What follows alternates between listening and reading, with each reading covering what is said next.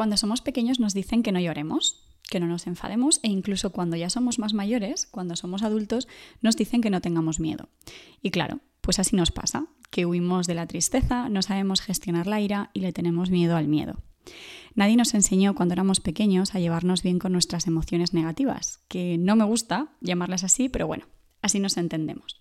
También nos decían que teníamos que portarnos bien y que los niños buenos no dicen que no. Entonces ahora, cuando somos adultos, le tenemos miedo a decir que no, a poner límites ya no solamente a los demás, sino también a nosotros mismos.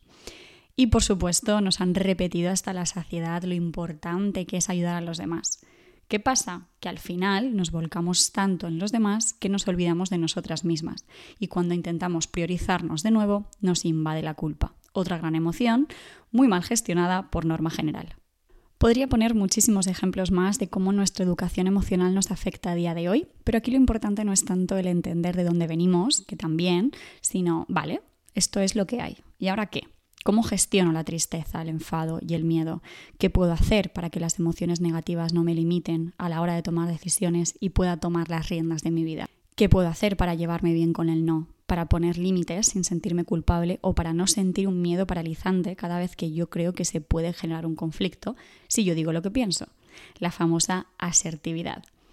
¿Qué puedo hacer para priorizarme, para ponerme en el centro de mi mundo y para demostrarme que me quiero, me cuido y me respeto? Porque la vida es esto, aprendernos para querernos y para querernos necesitamos entender y abrazar no solo nuestro lado más racional, que también, sino el emocional, que es el que más olvidado tenemos. ¿Cuántas veces intentamos apartar nuestras emociones cuando ellas solo buscan ser entendidas? Que las miremos a los ojos, que las escuchemos, que las atravesemos, que les hablemos desde el amor y la autocompasión. De nada sirve intentar acallarlas, de verdad, confía en mí, porque las emociones primero te susurran, si no las escuchas, te hablan, si sigues sin escucharlas, te gritan, y finalmente, si nada de lo anterior ha servido, te zarandean tanto que sientes que te pierdes y ya no sabes dónde está tu norte. De todo esto hablaremos episodio tras episodio. Te quiero compartir herramientas, consejos, tips, trucos, atajos mentales que te ayuden a gestionar tus emociones, sobre todo las negativas, por supuesto, porque son las que más faena nos dan pero gestionarlas desde el amor, desde la amabilidad y desde la autocompasión. Y llegados a este punto, me presento.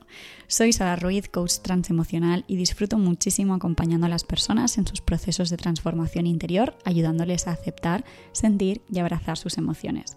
Pero ante todo, soy una apasionada de la vida y me encanta hablar de ella. Y precisamente eso es lo que hacemos en este podcast, Reflejos de Vida, donde hablaremos de la vida y sus cositas, porque la vida es maravillosa, sobre todo cuando nos conocemos, nos llevamos bien con nuestras emociones, buscamos nuestra armonía interior por encima de todo y tenemos claros nuestros valores y cuál es nuestro norte. Y si este avance de reflejos de vida te ha gustado, te ha ayudado o te ha inspirado, que espero de verdad que sí, quiero contarte que existe un episodio cero, donde te cuento mi experiencia emocional en mi primer proceso de coaching como clienta, donde trabajé mi autoexigencia y mi perfeccionismo extremo.